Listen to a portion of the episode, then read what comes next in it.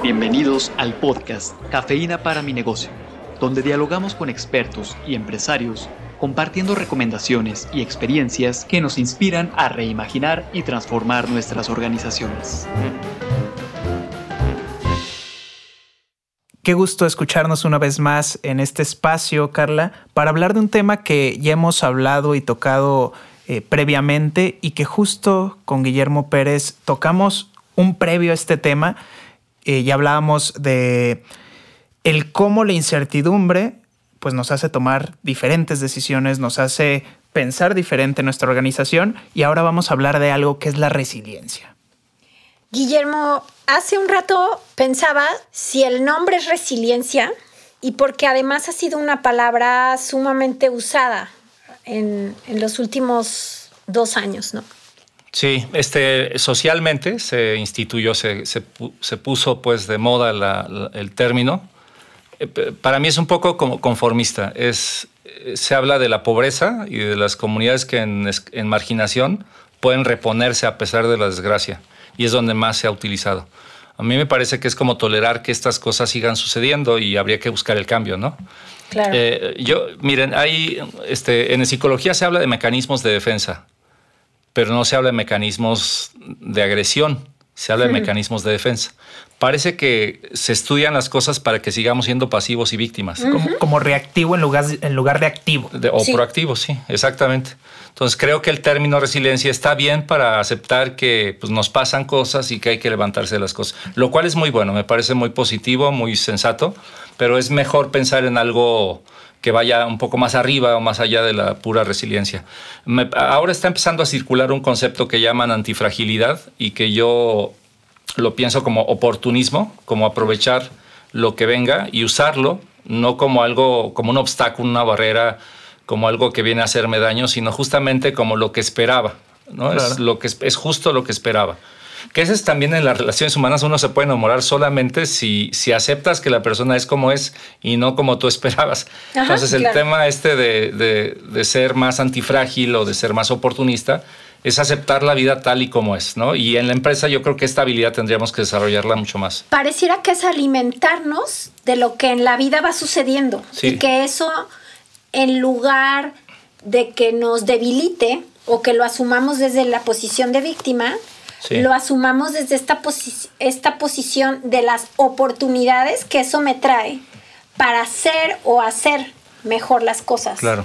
Esto, esto me lleva, digo, y hacía un poco, pensaba en las artes marciales, ¿no? Como hay artes marciales que usan la fuerza del oponente para justo, exactamente, eh, que va en estos dos pasos, ¿no? Primero aceptar qué es lo que está sucediendo en la realidad, en mi realidad, que es la que estamos viviendo ahorita, no la que vivíamos hace dos años, como ya comentaba Carla. Sí. Y a partir de eso es qué me está dando la realidad para con eso yo actuar. Y además no te acostumbres, la realidad de esta, de que es distinta a la de hace dos años, es decir, el, control para cambiar de canal lo tiene otro país, lo tiene otros, y entonces no te acostumbres al canal que estamos viendo. ¿no? Ya viste a Estados Unidos provocando a Rusia y, generando una guerra con Ucrania, y ahora de nuevo Estados Unidos provocando a China.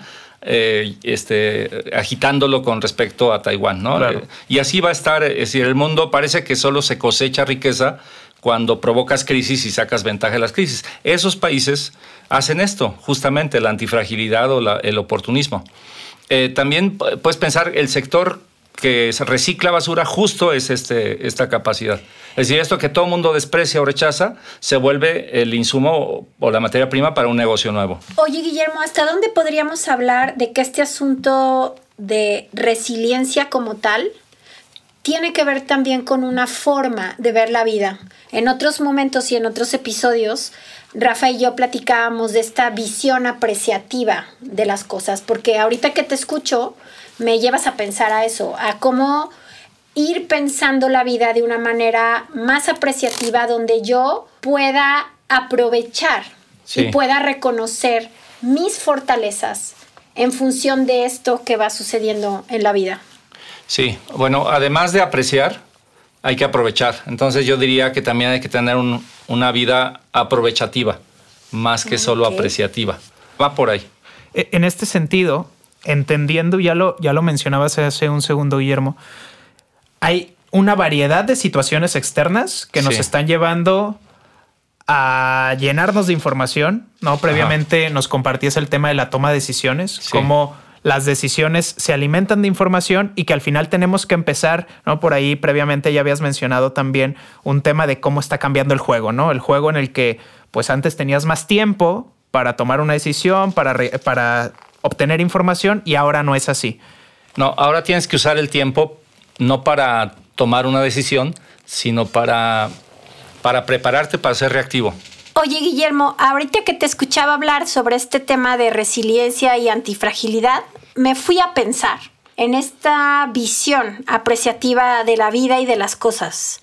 Y me da la impresión que hay algo que tiene de relación el asunto, ¿no? Que tiene que ver con cómo reconozco mis fortalezas internas y cómo estas me llevan a enfrentar la vida y las situaciones de la vida de una manera distinta, no desde esta posición de víctima, Sí. sino desde esta posición de toda mi potencialidad que puedo poner en juego Ajá. para darle la vuelta a las condiciones que se están presentando. Claro. En indagación apreciativa se toman, no se hace todo el FODA, sino que se hacen fortalezas y oportunidades y no tomas en cuenta debilidades y amenazas.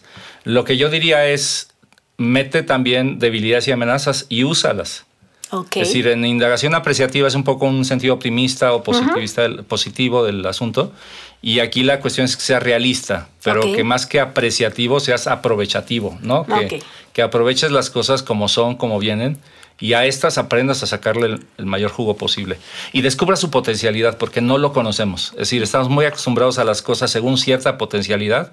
Un martillo sirve para clavar clavos en la pared o, cla- o clavos en un mueble, pero también podría servir para muchas otras cosas y no le he visto toda su potencialidad, ¿no? En este sentido, Guillermo, me gustaría hacerte una última pregunta que creo que nos va a funcionar muy bien para, para cerrar este capítulo.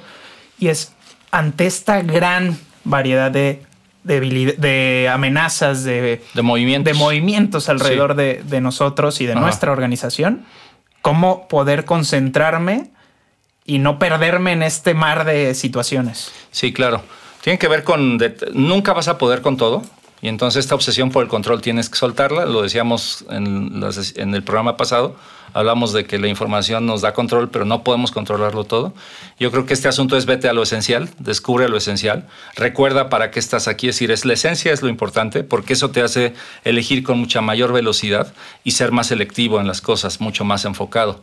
Es decir, no, no, no puedes controlarlo todo y tienes que deshacer, de- tendrías que delegar, aprender a delegar con una gran agilidad empoderar, facultar a las personas, hacer sociocracia, holocracia. Lo que decía la vez pasada de las redes, las redes son, las redes humanas, las redes colectivas son lo que más fácil responden a la realidad porque son, son eh, sensoriales, son órganos sensoriales y son capacidades de respuestas diversas que nos ayudan para muchas más cosas.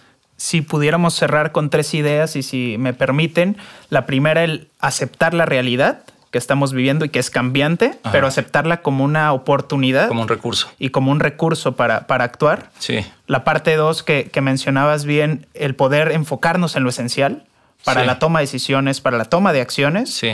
Y por otro lado, el hacer red, que siempre ha sido algo que ha sido reiterativo cada que, que tenemos oportunidad de platicar contigo. Claro, claro. Este, yo diría también un poco, la, la resiliencia es una fuerza. No la desgastes, es decir, no te pongas en el tocadero. Eh, si puedes, ve al centro, ve a las cosas que son tranquilas, ve a tu esencia, ve a tu propósito, ve a tus valores fundamentales, no a los que te entrenaron o a los que te hicieron creer que eran valiosos. Tienes que ir mucho al interior y ver con la empresa cuál es su esencia. Y desde esa esencia eh, todo fluye, digamos. eh, Porque si no, sí te desquicias, ¿no? Te sales de quicio y no puedes con tanta agitación. Entonces, sí, la resiliencia es una fuerza y como tal hay que conservarla y utilizarla para lo básico. Y entrénate, entrénate para ser reactivo. O sea, es una contradicción, una paradoja, pero lo que hay que estar listos ahora sí, entrenarnos para las caídas, para levantarte, para aprovechar lo que venga, ¿no? Creo que una gran invitación para todos los que nos escuchan, evidentemente un recurso y una necesidad del día a día como empresario en nuestra organización. Y bueno, una vez más, gracias Guillermo por este espacio. Gracias a ustedes. La cafeína comienza a hacer efecto. Compártanos sus impresiones en la sección de podcast de nuestro sitio web universidadempresa.iteso.mx.